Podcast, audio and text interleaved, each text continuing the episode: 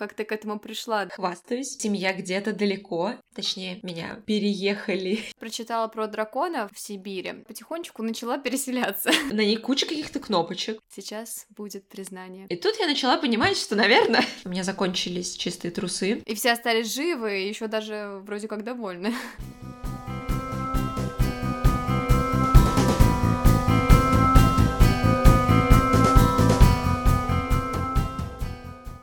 Всем привет, друзья! Вы слушаете подкаст «Своя атмосфера». Это подкаст студии «Поток». Меня зовут Ира, мне 22, я живу в Москве, и раз в неделю мы созваниваемся с моей подругой Ариной, которая живет в Братиславе. Я уже второй выпуск подряд Хочу поздравить Арину. Как это приятно. Второй раз поздравлять человека с чем-то. Теперь я поздравляю Арину с тем, что теперь ты не просто Арина, а бакалавр Арина. Ура! Как мы помним из выпуска про образование.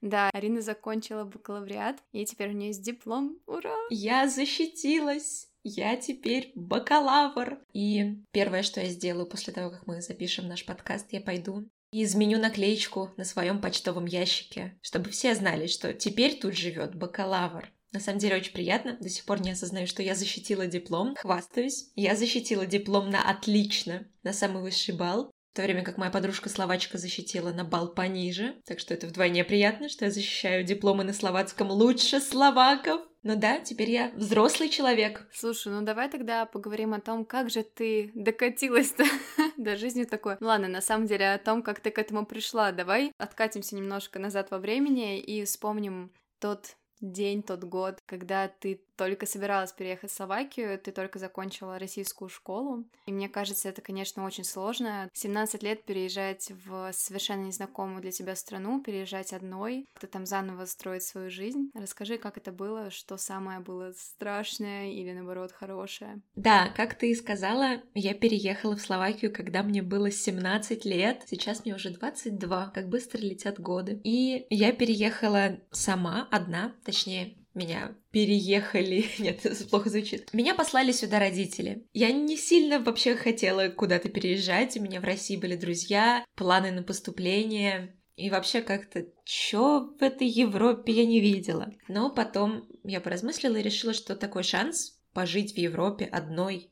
попробовать поучиться в другой стране, ну, такой шанс выпадает нечасто и надо им воспользоваться. И я до сих пор живу с той мыслью, что если вдруг у меня тут что-то не получится, я могу вернуться в Россию. Но пока получается, надо быть здесь. И моей семьей было принято решение, что я буду переезжать в Словакию где-то, когда я училась в девятом-десятом классе, и родители уже не тратились на репетиторов, я весь десятый, одиннадцатый класс училась просто в школе, не перенапрягалась из-за учебы, в принципе, жила очень комфортно. И я учила словацкий язык немножко, ко мне ходила репетиторка домой, и мы занимались с ней словацким, по-моему, раз в неделю. А, ну, понятное дело, что это вообще никак не подготовило меня к жизни в Словакии, потому что мы учили грамматику и какие-то банальные фразы. «Уважаемая пани аптекарка, не заблагоизволите ли вы дать мне стрепсилс?» А в реальной жизни, конечно, все говорят на простом языке, на сленге. И я думала, что я перееду в Словакию где-то в конце августа, начале сентября, ну, чтобы успеть к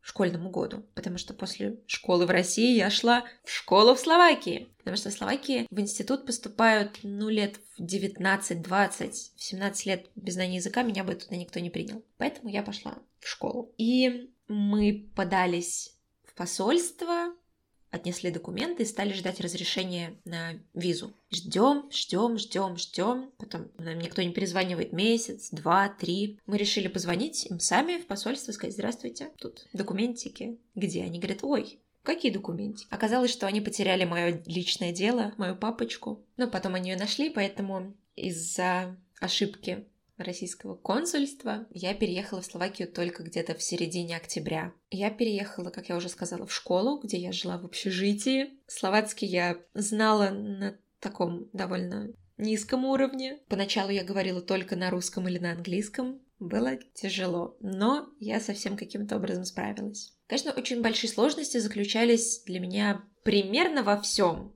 То есть переезд в другую страну — это не только то, что тебе надо где-то жить, что-то кушать и как-то учиться. Тебе надо выбрать себе правильный тариф для телефона и оплатить сим-карту. Тебе надо пополнить проездной на общественный транспорт. Тебе надо заморачиваться с кучей-кучей-кучей разных документов. Тебе надо покупать страховку, открывать счет в банке. В общем, делать кучу очень взрослых и очень скучных вещей. В какой момент ты почувствовала, что вот все, вот в этот момент началась взрослая жизнь. Было ли это, когда ты, ну вот все, сразу приехала в Словакию и сразу как-то почувствовала себя взрослой? Или был другой момент уже потом, когда вот это осознание снизошло на тебя, что это оказывается все, конец, конец?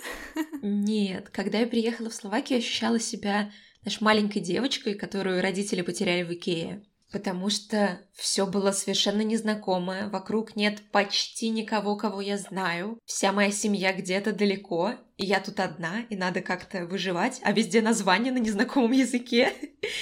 И было очень тяжело в моральном плане, конечно, потому что тебя просто выкидывают из комфортной зоны, где ты спокойно живешь с родителями в Москве, тебя кормят, поят, стирают твои вещи, гладят тебе рубашки где все вопросы решает папа или мама, где тебе почти не надо ничего делать самой, и тебя вдруг выбрасывают в море, в море взрослых проблем, в море ответственности. Ну, то есть, наверное, это очень сильно влияет вообще и на характер, и на то, как быстро, не знаю, появляется в жизни ответственность и все остальное. Да, но при этом я не уверена, что я до сих пор полностью осознаю, что я взрослый человек. Вот вроде я уже бакалавр, у меня есть права на машину, у меня есть собака, я живу пять лет одна в другой стране, но при этом иногда я все еще совершенно не чувствую себя взрослым человеком. Я не знаю, когда это приходит, это осознание. Может, с рождением детей, и то не факт. Возможно, все взрослые просто притворяются. Ну, да, вот, во-первых, да, не факты, но возможно, да, возможно.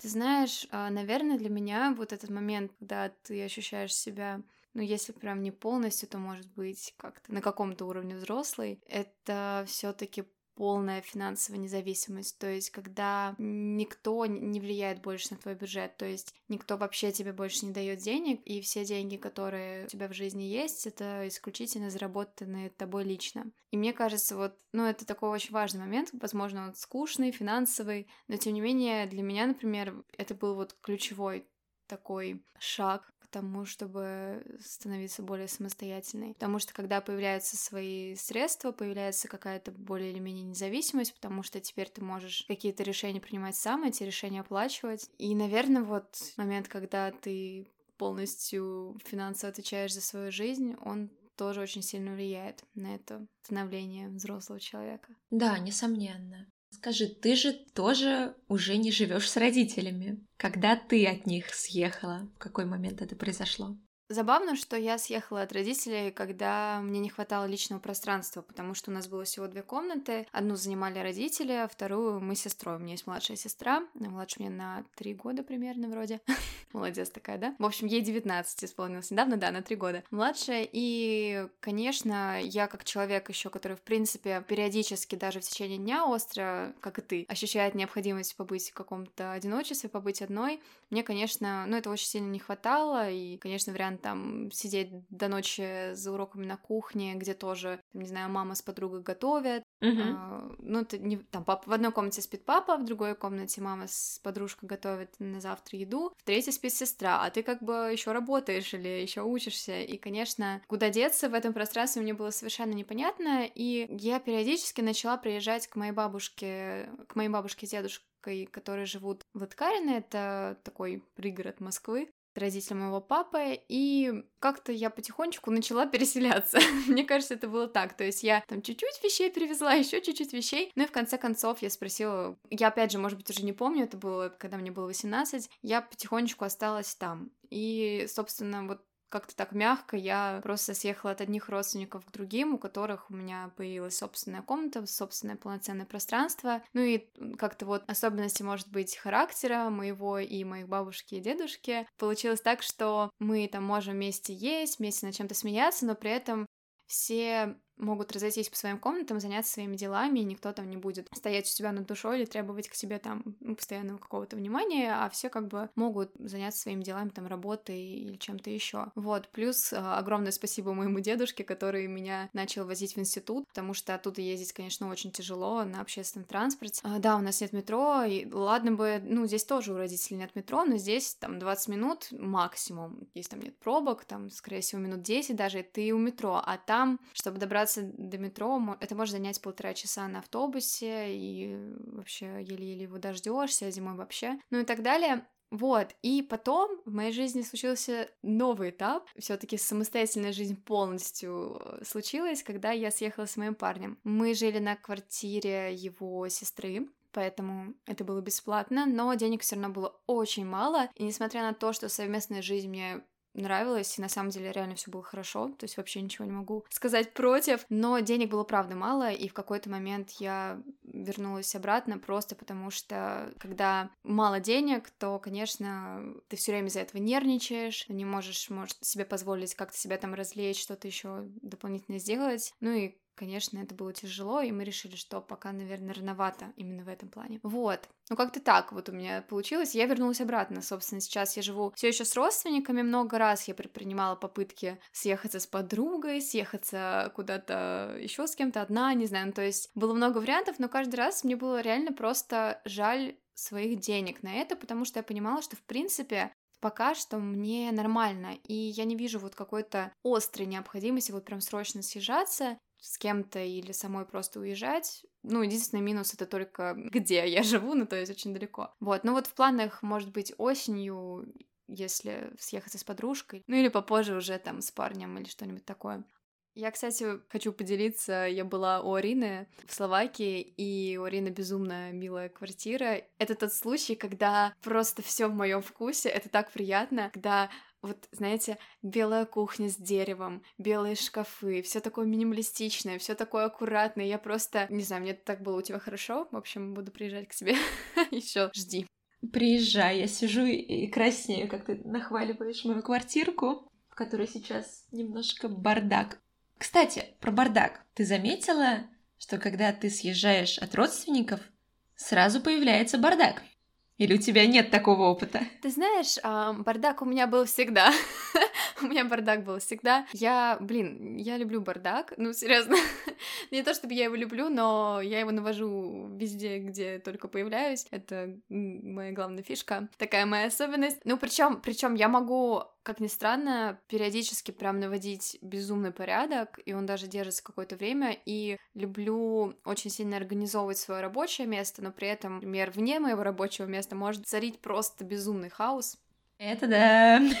Ну, я просто буду вот оправдывать себя, что я творческий человек, и все это, это ну просто часть моего характера. Я росла в квартире, где если не дай бог, какая-нибудь пылиночка лежит не на своем месте, то все, надо срочно все убирать. И за все 17 лет, что я жила в квартире со своей мамой, ей так и не удалось приучить меня к порядку. Я не знаю, как так, но дома я всегда устраиваю какой-то беспорядок, раскидываю вещи. Угу. У нас честный подкаст, я честно говорю. Но при этом, когда я переехала и начала жить сама, я поняла, что все, что я раскидываю, оно само каким-то магическим образом не возвращается обратно в шкаф. Вещи, которые я оставляю на стуле, не, не перемещаются в, в коробку с грязным бельем. Стирка тоже как-то сама по себе не происходит.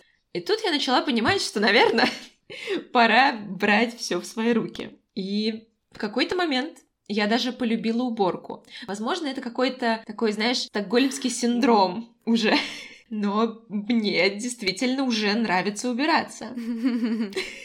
Да. А вот когда ты съехалась с парнем, какие у тебя были самые большие трудности в бытовом плане? Вот я могу сказать честно, возможно, это особенность конечно, моего парня, но он вообще сам с удовольствием убирался. Ну, правда, то есть я предполагаю, что есть мужчины, которые искренне считают, что это исключительно женская обязанность, и они должны как раз наблюдать, как магическим образом, как ты говорила, носки становятся чистыми и так далее. И как-то, ну, во-первых, был периодически бардак, скажу честно, но мы как-то все делали вместе, и вот вообще не возникало никаких проблем, то есть мы готовили вместе, то есть я могла приготовить, потом он мог что-то приготовить. Если я готовила, то он помыл посуду. Человек, например, вообще любит мыть посуду, вот, ну, сумасшедший человек, который любит мыть посуду, это просто на вес золота, чем вам сказать. А я, например, там могла с удовольствием, не знаю, попылесосить или туда шить что-нибудь. Ну, короче, просто как-то делали все по очереди или вместе, и никаких споров, вообще ссор именно на почве «ты там не убрал это, я не убрала это» не возникало никогда. Ну, то есть все трудности, которые возникали, они были только, ну, связаны с тем, что просто было мало денег. И эти трудности даже не сказывались прям напрямую, там, не превращались в ссоры, а именно просто меня расстраивали. И, и потом за этого захотелось уехать. А так в быту все было хорошо. Но я думаю, что это, кстати, на самом деле огромная редкость, потому что я знаю много историй моих знакомых, которые какое-то время с кем-то встречались, потом съехались, и оказалось, что это вообще катастрофа, и они категорически не сходятся именно в бытовом плане плане, там все время ругаются, а потом, может, даже и расстаются. Такое бывает. Вот. Но в целом, нет, все было нормально. Попробую снова потом. Вот у меня, кстати, на фоне как совместной жизни с парнем вопрос к тебе, насколько тебе комфортно жить одной, потому что я как человек, который тоже любит одиночество, на самом деле задумалась, а не страшновато ли мне было бы вот жить одной, когда ты целиком один, или не скучно ли, особенно на карантине, например, или тебе, наоборот, вообще супер комфортно, и пока ты не готова с кем-то разделить эту участь? Ну, слушай, так как я большую часть жизни жила с родителями, а потом я жила одна. Я никогда не жила долго с каким-то молодым человеком или с подругами. Только вот в общежитии мне приходилось делить свою комнату со словачкой. Угу. Слушай, мне на самом деле довольно комфортно жить одной, но может быть потому, что я уже к этому привыкла. При этом я все еще не могу научиться готовить на одного человека. Я всегда готовлю слишком много. И какая же радость, когда сейчас мои друзья переехали в дом напротив, и иногда мы собираемся вместе ужинать, либо я приношу еду, либо ребята готовят. Как здорово, когда можно с кем-то поужинать, с кем-то поделиться приготовленной едой. Я очень люблю кормить людей. Я реально бабуля. Как здорово, что ты любишь готовить. Да. Вот я считаю, это золотое качество вообще в любом человеке, не только в женщине, потому что я ненавижу готовить. Я бы с удовольствием это полюбила, но мне действительно это просто не приносит удовольствия. Причем я, кстати, думаю, что я могу готовить и буду, возможно, готовить, когда у меня будут дети, но это просто вот не приносит мне такого удовольствия, чтобы там кого-то накормить и быть очень счастливой из-за этого. Я просто вспомнила историю. Один раз только я была счастлива, когда я кого-то накормила. Это как раз мы съехали с молодым человеком и знакомили родителей. Нужно было приготовить что-то, и я приготовила курицу с картошкой в духовке, и какой-то рулет, и салат, и что-то, короче, много всего было. Самое удивительное, все все съели, значит, было вкусно, надеюсь. Вот, ну, мне было вкусно, когда я это ела. вот, я была такой довольна, что я смогла накормить много людей одновременно, и все остались счастливы. Вот это, наверное, единственная история, когда я прям гордилась, что я прям всех накормила. И все остались живы, и еще даже вроде как довольны. Вот, иногда еще пеку блины, и тоже всем нравится. Вот. Ты всех накормила, и все остались живы. Это у меня просто в папу, у меня папа печет такие просто безумно тонкие, очень вкусные блины. И у нас, знаешь, была с сестрой прям какая-то миссия, что надо вот научиться печь такие же тонкие блины, и мы все старались. Но у меня получается похуже, чем, может быть, у сестры или у папы. Но я очень стараюсь, и вроде тоже их быстро съедают. Так что я тебе даю слово, что ты обязательно поешь мои блины. А, а я, кстати, блины не люблю печь. Не знаю, почему они у меня как-то никогда не получаются идеальными, я расстраиваюсь. На самом деле это мужская э, обязанность готовить вкусно. Ну реально, мужчины повара, в конце концов, все. Вот как хорошо было бы найти мужчину, который обожает готовить. Да. И сейчас просто, знаешь, все такие мужики, так в смысле, подождите. Да, место мужчины на кухне, как бы. Я мужчина, а не посудомойка. Слушай, ну хорошо, это из плюсов, а из минусов одинокой жизни? Из минусов то, что самой приходится на своем горбу тащить кучу продуктов из магазина.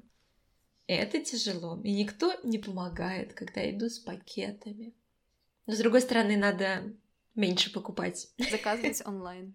Еще из минусов жизни одной Да, на карантине было, конечно, дико одиноко. А именно поэтому мой психолог посоветовал мне завести собачку. И, собственно, я очень рада этому решению, что я послушала психолога. И теперь мне есть с кем поговорить. Меня хоть кто-то встречает, когда я прихожу домой. Это вообще жизнь с домашним питомцем сильно отличается от самостоятельной жизни в одиночестве. И в лучшую, и в не очень лучшую сторону. Но о плюсах и минусах домашних животных предлагаю поговорить отдельно. Я тебя прекрасно понимаю. Мы как только съехались с парнем, еще тогда я сразу такая, угу, самое время завести кота. Я завела кота, и он до сих пор живет со мной. Да, ну вообще моя собачка это прелесть. Она золотка. Да, и просто обожают все, не знаю, ни одного человека, которому не понравился бы мой кот. Ну, потому что он очень ласковый, красивый и толстый. Все, все, все качества для хорошего кота. Да, Арчи очень хорошенький кот.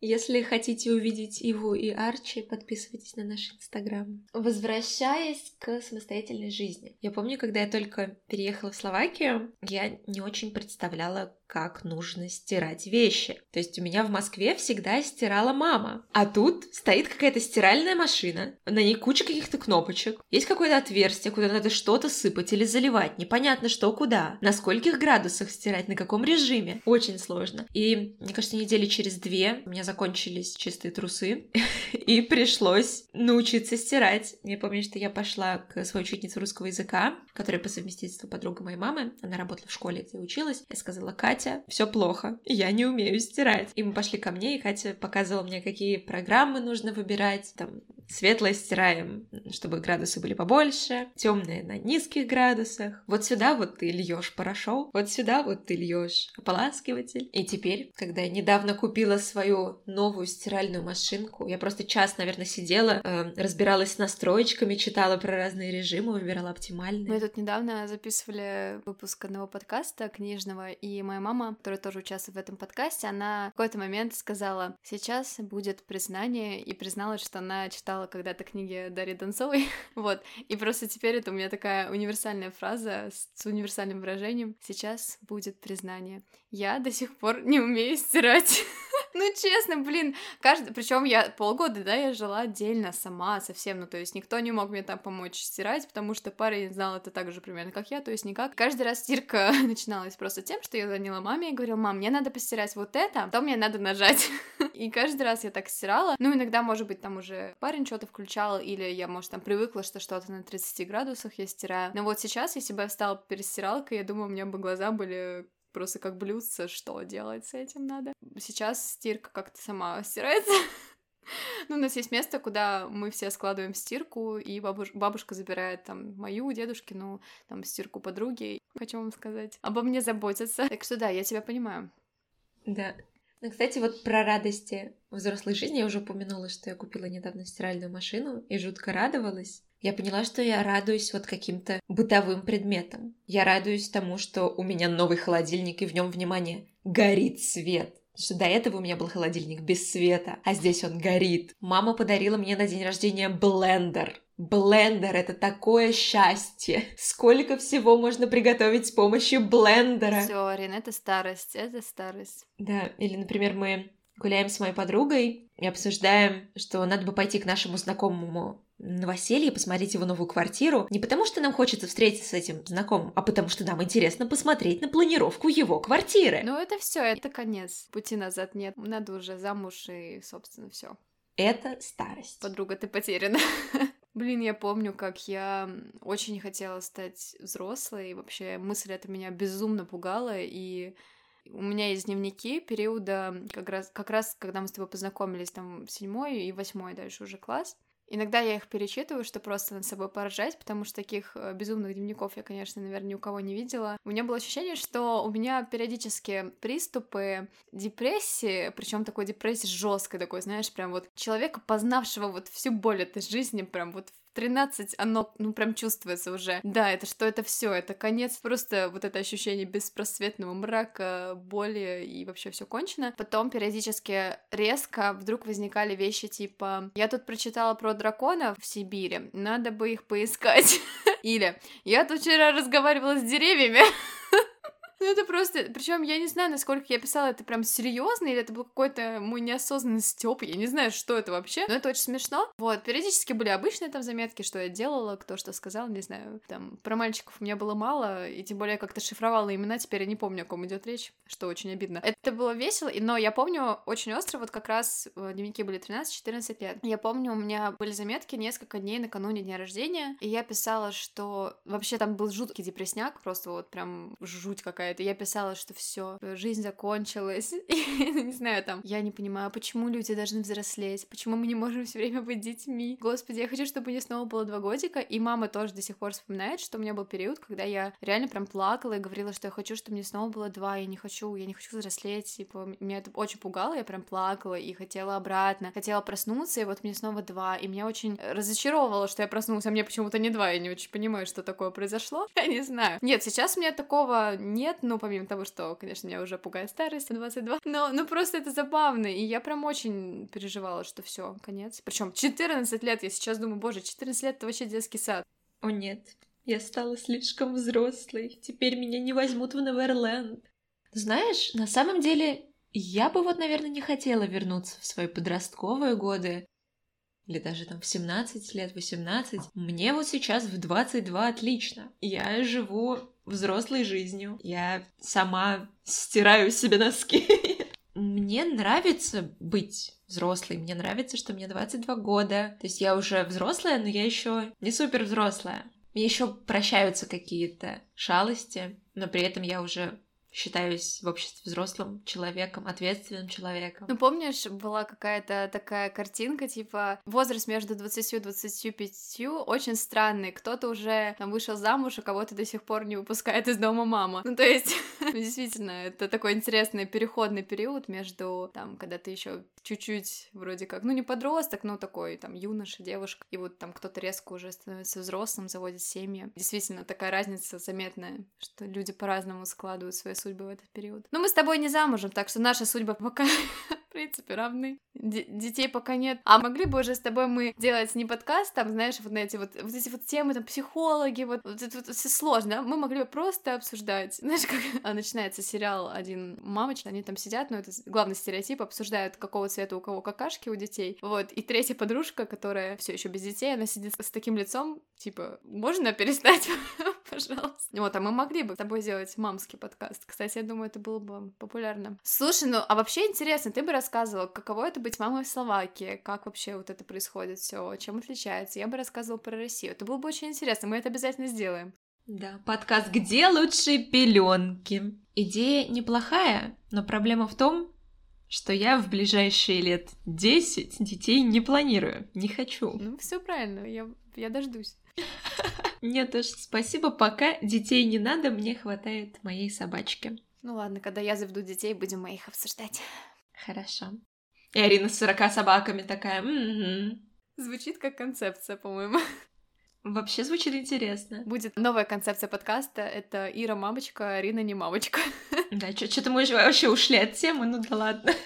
У нас, видишь, у тебя есть, получается, именно самостоятельность вне финансового плана, а у меня финансовый план. Давай объединим, короче, наш опыт и попробуем. Я знаю, что это, опять же, да, а, наш сугубо а, личный опыт и вот это все. Вот, но, как мы любим, да, инсайты, советы вообще, может быть, какие-то классные лайфхаки или то, чему тебя научила самостоятельная жизнь, что может кому-то другому ее упростить. Я самостоятельная во всех планах, кроме финансового. Конечно, я работаю на двух работах и зарабатываю какие-то деньги, но этого не хватает хватает, чтобы обеспечивать меня полностью, потому что моя основная задача все равно сейчас это учеба. Поэтому меня все еще обеспечивают родители. Наверное, мой самый главный лайфхак, который я разработала во время карантина, когда не рекомендовалось выходить из дома, и поэтому я старалась выходить из дома где-то раз в неделю за покупками. И я начала продумывать свой план питания на неделю вперед. Я думала, так, я хочу сделать греческий салат. Для него надо купить брынзу. Но вся брынза не пойдет в греческий салат. У меня останется еще немного много брынзы, поэтому надо купить кабачки, чтобы я сделала для них из брынзы соус. Можно купить побольше кабачков и вообще других овощей, чтобы сделать овощное рагу. И так вот я прописывала план на неделю, и в связи с этим планом я составляла список продуктов, которые я хочу купить. И я поняла, что это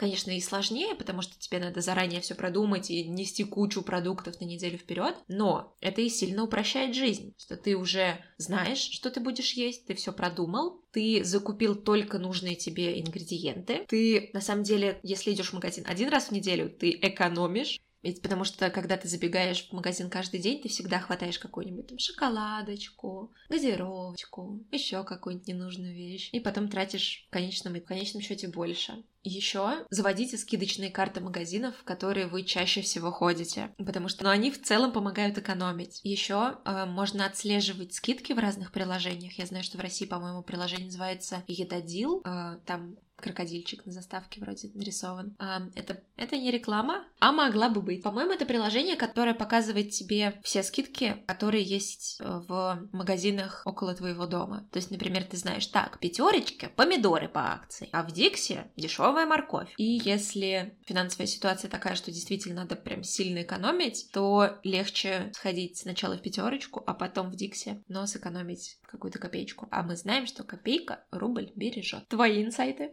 Кстати, наверное, я скажу не про финансовый план, а именно про бытовой, если говорить о совместной жизни. Насчет с подругой не знаю, но я думаю, что на самом деле действует это так же, как с парнем, потому что это в любом случае некое партнерство в совместном проживании. Но я думаю, что очень круто, если сразу на пороге можно распределить какие-то обязанности, особенно если кому-то что-то нравится делать или не нравится. То есть, например, я знала, что парню нравится мыть посуду, а мне нет, ему не нравится пылесосить, а мне вообще супер, я нормально отношусь к тому, чтобы пылесосить. Соответственно, сразу было понятно, что если ну, нужно помыть посуду, то, скорее всего, это будет делать он, пока я, например, там пылесошу или мою пол, ну и так далее. А если такого нет, то лучше сразу с порога, скажем так, все распределить, чтобы потом это не было поводом для ссор, потому что, мне кажется, ссоры из-за уборки — это самое вообще нелепое, что может быть, и уж точно не нужно в свою жизнь добавлять еще больше стресса, если можно сразу договориться и вообще супер счастливо существовать. Конечно, это идеальная история такая получается, но я думаю, что если вы договоритесь и будут какие-то правила, то, конечно, это много что облегчит. Второй, наверное, такой совет-лайфхак — это не спешить, поскорее сбежать, поскорее там съехаться с парнем, и чтобы это не было главной целью, особенно когда Пока что это не позволяет финансы. Ну, собственно, можно посмотреть на мой горький опыт, когда все могло бы быть хорошо, если бы не деньги. Поэтому, когда вы там оба уже хотя бы там какую-то нормальную сумму в месяц зарабатываете, можете себе позволить не только спокойную бытовую жизнь, но и что-то вне, да, этого быта, вне аренды квартиры, продуктов, куда-то сходить, не знаю, что-то себе купить для себя, чтобы себя порадовать, потому что, ну, это, конечно, очень будет сильно влиять на эмоциональное состояние и ваше личное, и того, кто живет с вами, и будете чувствую себя лучше, если будет чуть больше денег, поэтому может быть, лучше там чуть-чуть подождать, но зато потом чувствовать себя лучше. Вот. Что касается финансов, блин, я, наверное, не умею давать советы, связанные с финансами. Вот, тем более человек, который работает дистанционно, и там весь мой заработок основан исключительно на том, сколько я захочу работать и какими проектами я буду работать. Но у меня так получилось, что, наверное, это не то, что, опять же, совет, а просто какой-то инсайт, скажем так, что если в какой-то момент захочется зарабатывать самому и заявить что теперь у тебя есть свои деньги, ты как бы зарабатываешь сам, и вы не можете мне там что-то говорить, то, скорее всего, это будет отправной точкой для того, что все, кранчик, как это прикроется, и больше, вот, а, больше у вас там не будет, ну, не знаю, кого как, там, карманные деньги, не карманные деньги. Ну, единственное, конечно, у меня не было такого, что я там начала зарабатывать свои первые деньги, там, все, мне перестали сразу давать вообще когда-либо деньги. Нет, конечно, там, мне, например, до сих пор могут помочь с оплатой, очень дорого, например, лечиться, да, к врачам ходить, мне могут там родители помочь оплатить врача, например, ну, потому что это всегда очень дорого, или там, если я куда-то еду, даже если у меня есть деньги, бабушка все равно может сказать, ой, давай я тебе там, я тебе перечислила чуть-чуть, что-нибудь еще себе купишь. Это всегда приятно, и причем для меня и для родственников, скорее всего, потому что им хочется как бы мне помочь. Вот, но если уж хочется полностью себя обеспечивать, то это все. Пути назад нет.